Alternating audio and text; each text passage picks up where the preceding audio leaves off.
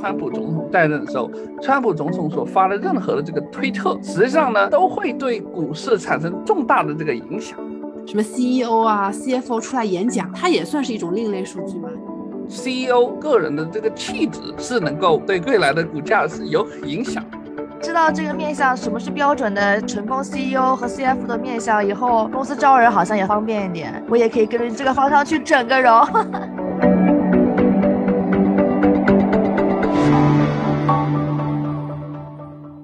大家好，我是尽人事听天命，只想躺平暴富的 Brenda。Hello，大家好，我是严谨排雷，一心想在省钱中赚钱的 Alan。对，Elaine 啊，其实我知道你是之前做基金的嘛，然后我最近也在看朋友推荐的一些基金产品啊，然后他们也会给我看一些基金经理的一些说辞啊，说哎这个怎么怎么好啊，那个怎么怎么好，但是 说白了，其实我看不太懂。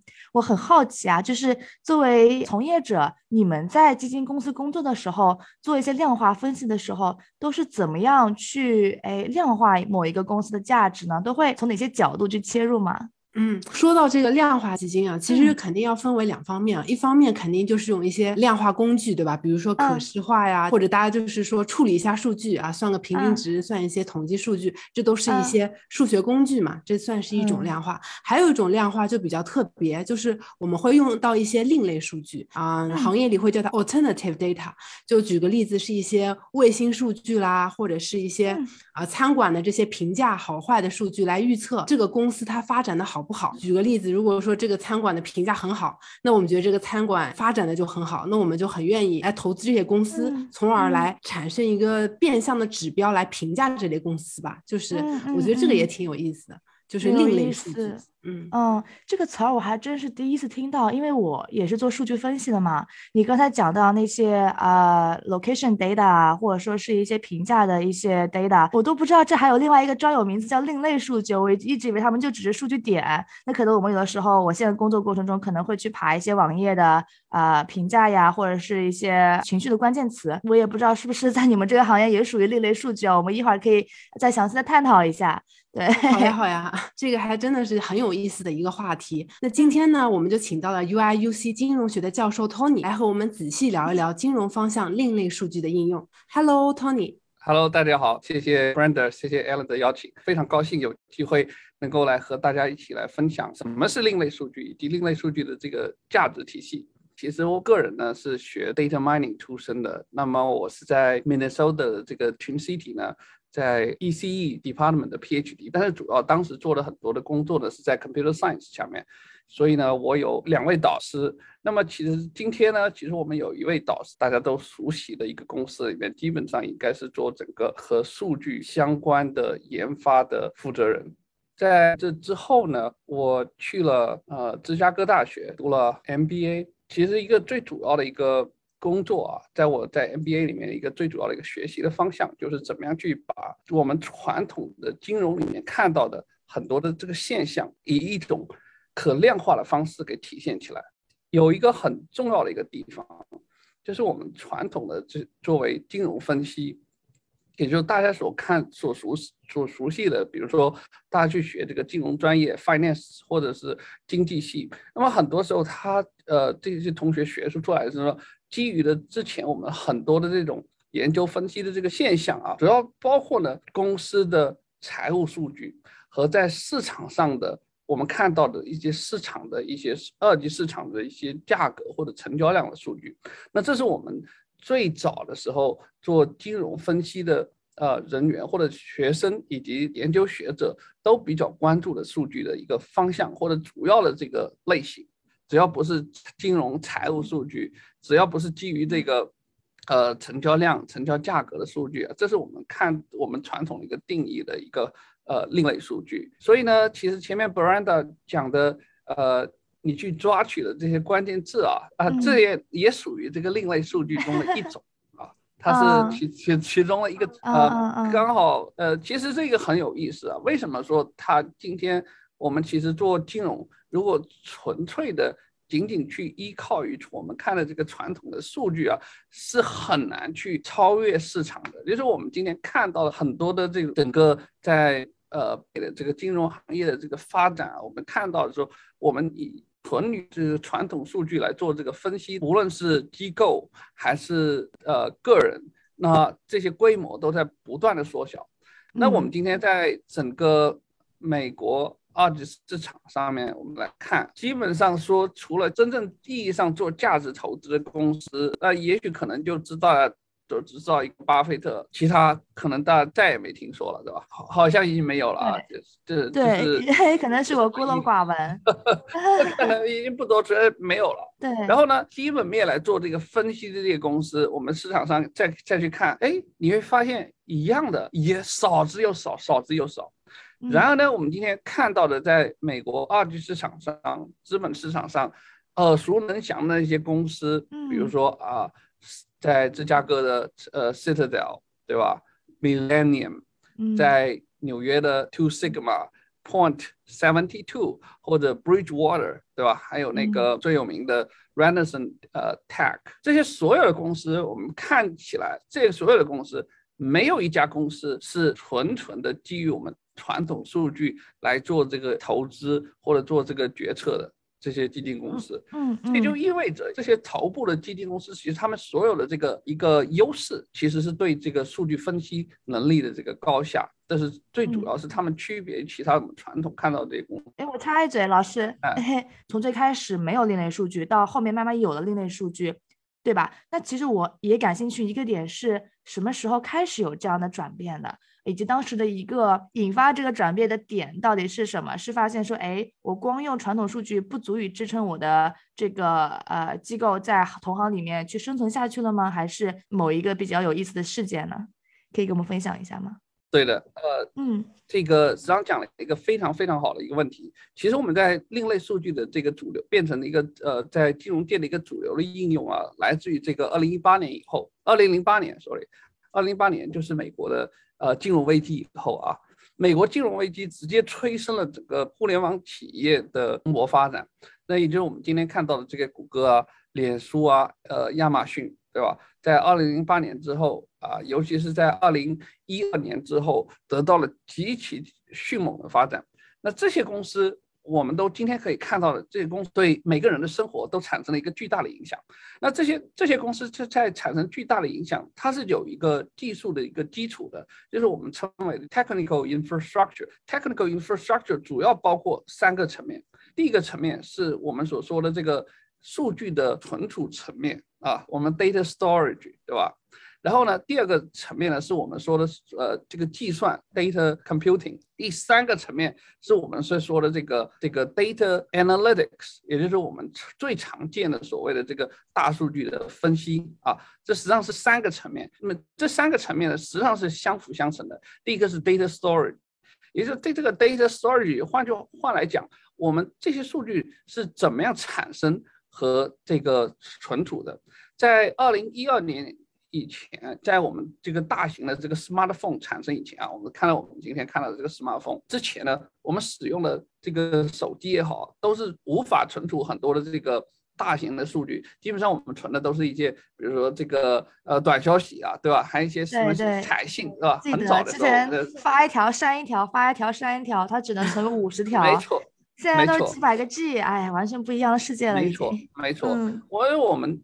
今天看到的一个手机，它的计算能力已经基本上等于在我们二零一二年以前，甚至在再早的时候，已经等于几十个、一上百个手机的这个存储能量，对吧？在我们这二零呃呃，这是我们呃今天已经是无法同日而语。那么首先，它就是一个数据存储能力的一个巨大的这个提升，实际上也是从这个 smartphone 开始的。那随着这个 smartphone 的这个衍生啊，我们说。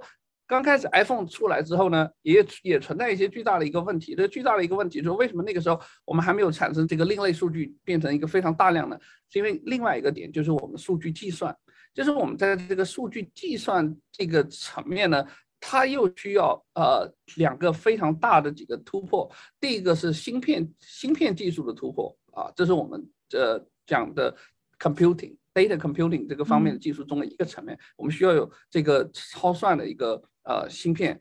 第二个需要我们有一个超算的这个，呃，一些算法，也就是我们今天。大家都耳熟能详了，叫我们把它叫机器学习，或叫我们这个 AI，对吧？人工智能，对吧？那这些最主要的这个算法呢，也是在这个二零一二年呃前后呢，产生了实质性的这个飞跃。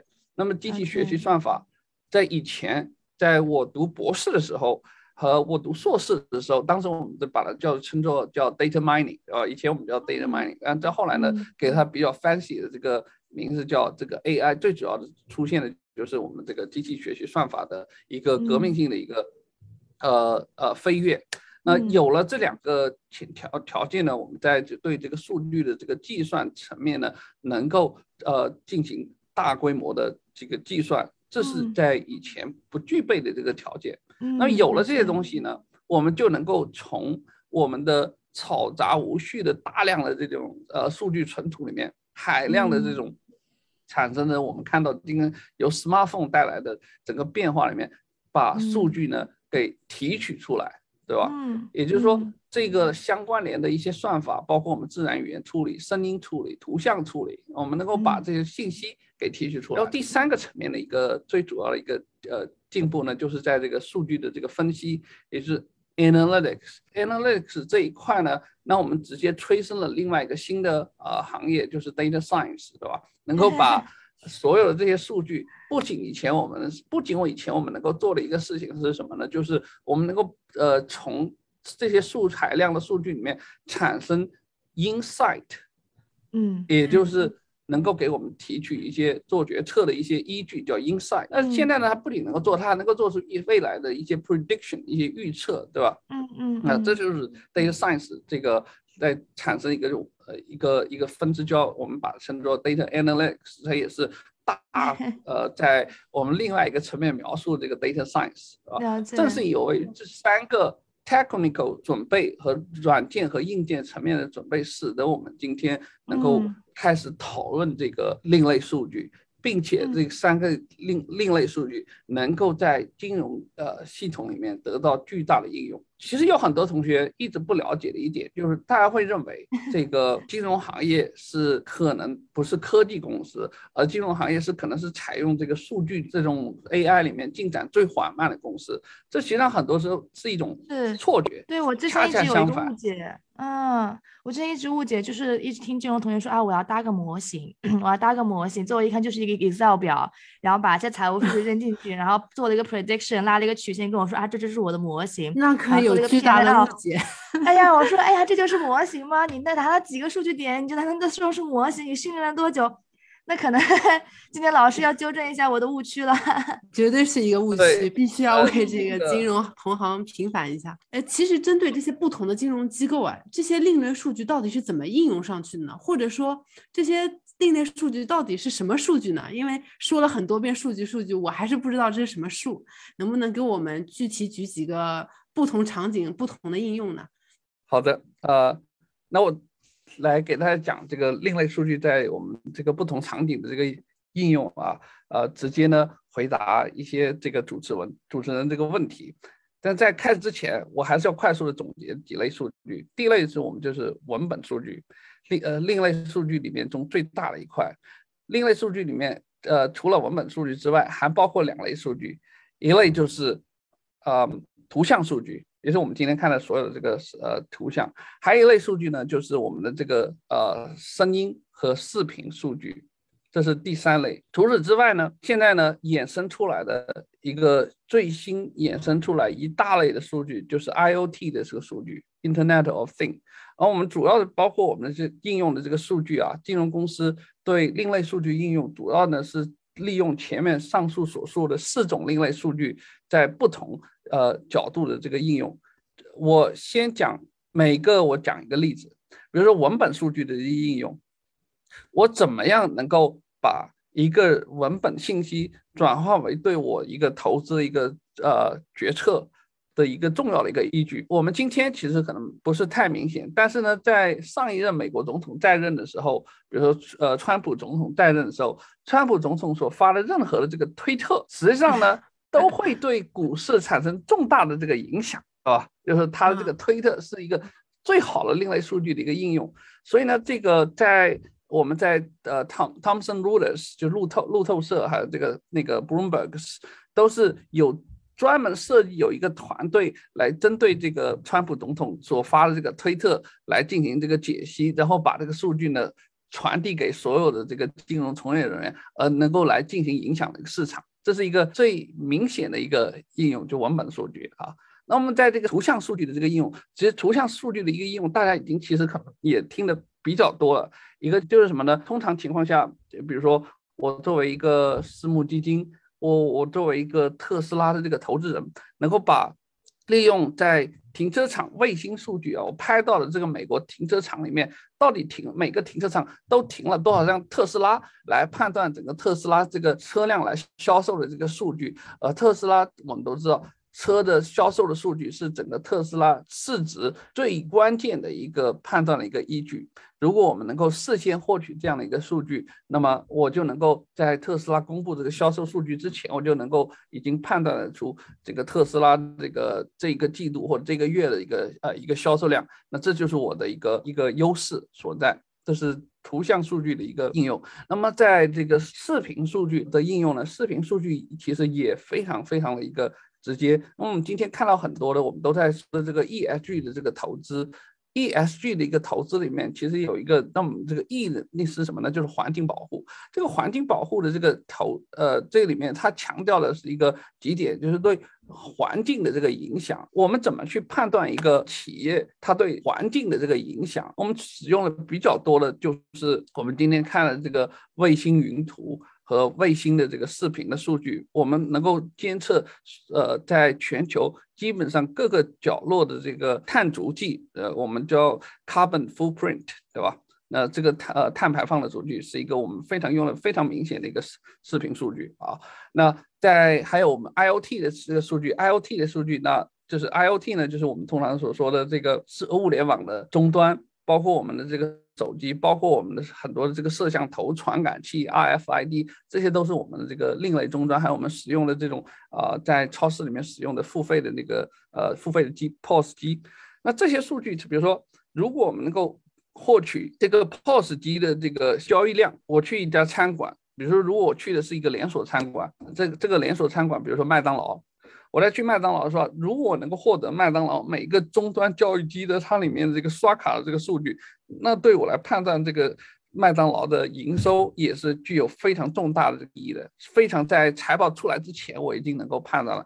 嗯，好的，好的，非常有意思啊！听您讲了这么多，哎，我突然想到说，啊，还有一类就是我经常看到有一些什么 CEO 啊、CFO 出来演讲啊，就是那种或者是开了一个会议，然后他们做了一个 presentation，对吧？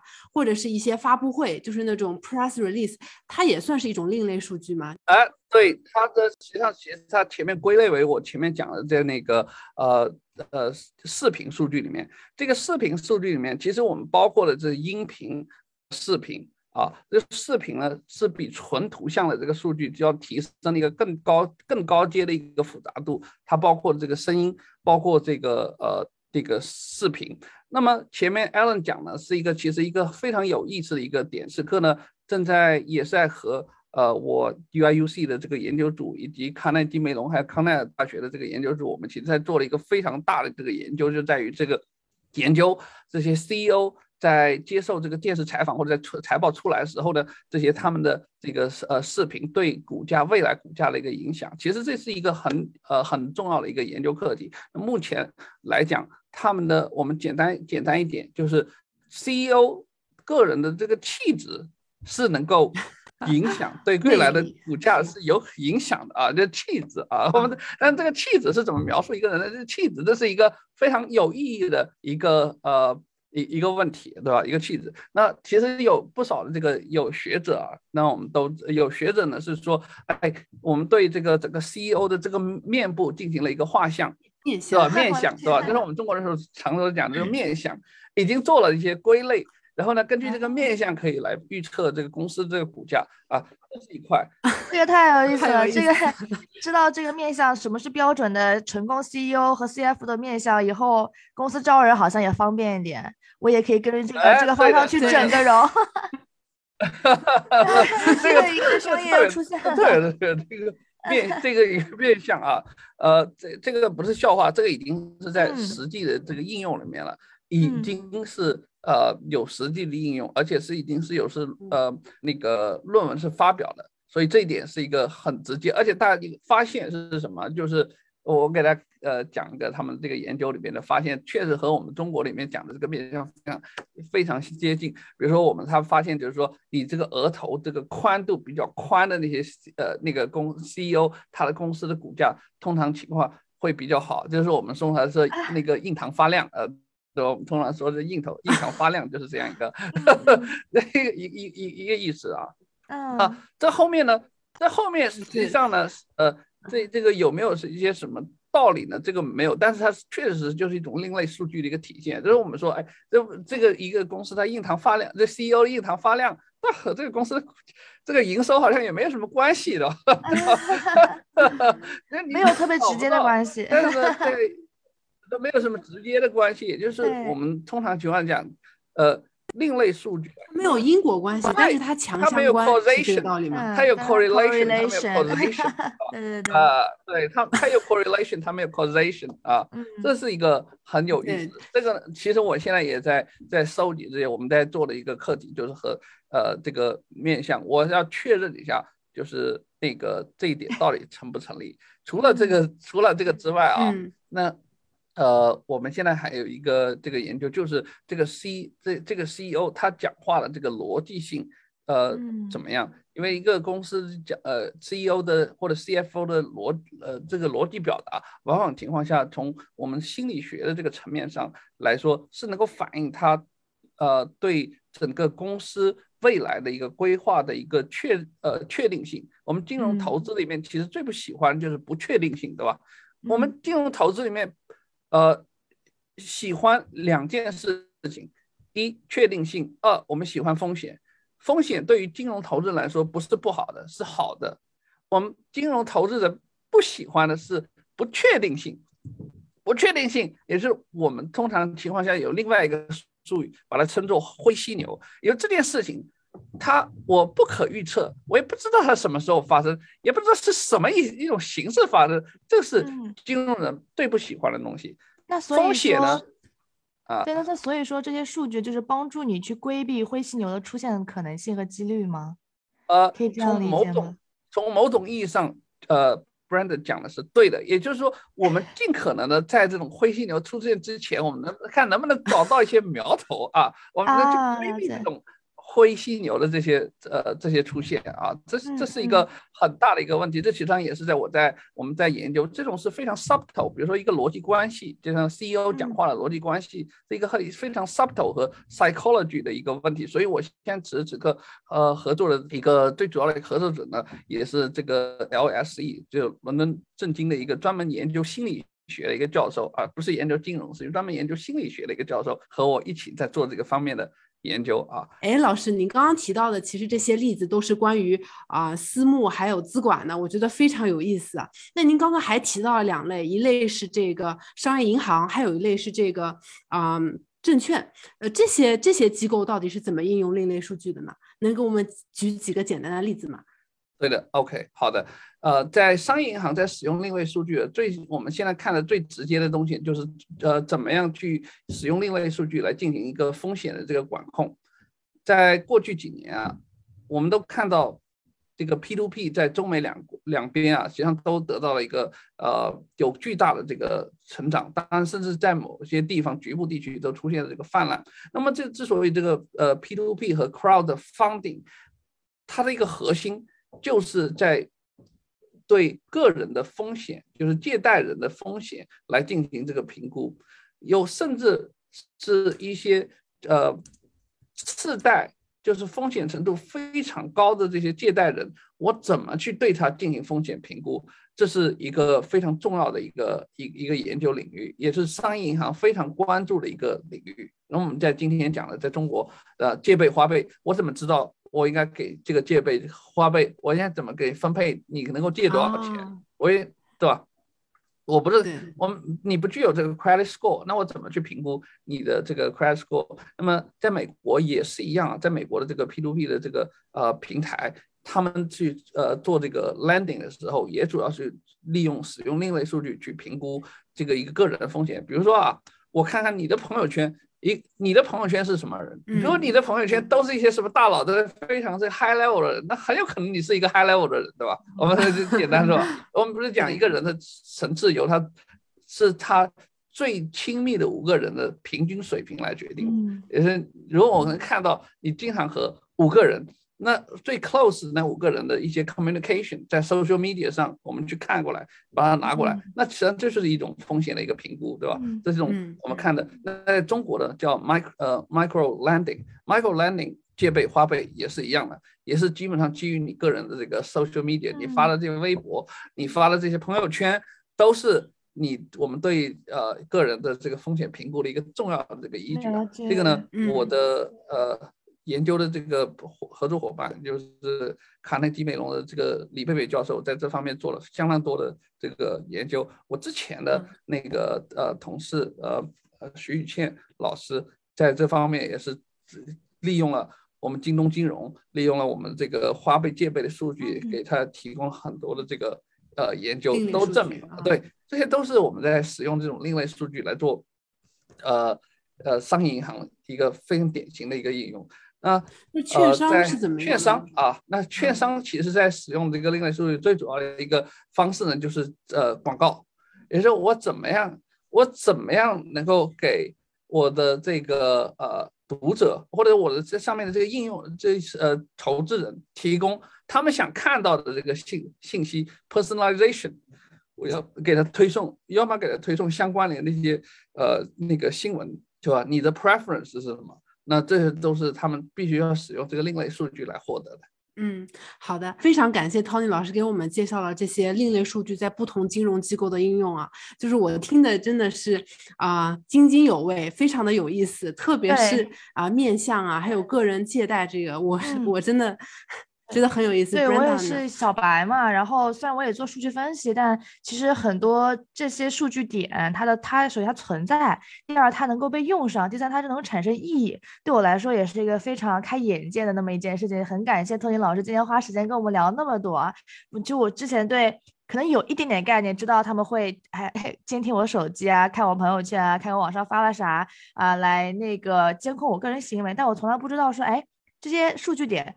真的能够去评判我的一个个人信贷能力，对吧？比如说，或者说能够去帮助一些公司去决定说，哎，这个公司未来的股价可能是什么样的？嗯，对 我我不知道我跟我一样的听众是不是也很多？可能大家听完之后也会觉得，哦，原来是这样啊！听完之后可能也像 Elaine 说的，会觉得，哎，有点毛骨悚然，是不是？我们以后在网上发数据的时候，在产生个人数据的时候，也要小心一点了。嗯，那今天因为时间关系呢，我们第一期节目就到这里结束了。下一期呢，我们会谈更多关于另类数据这些啊技术的运用，以及它啊哪一些是比较大的这些数据另类数据的服务商，它的需求怎么样，和对未来发展还有金融求职者的建议。那非常感谢您的收听，我们下次再见。跟金视角聊人生，感谢您的收听。请在各大播放平台和公众号上搜索“金视角”，订阅我们的栏目吧。金融的金，事件的事，角度的角，一键三连，从我做起。我们下次再聊。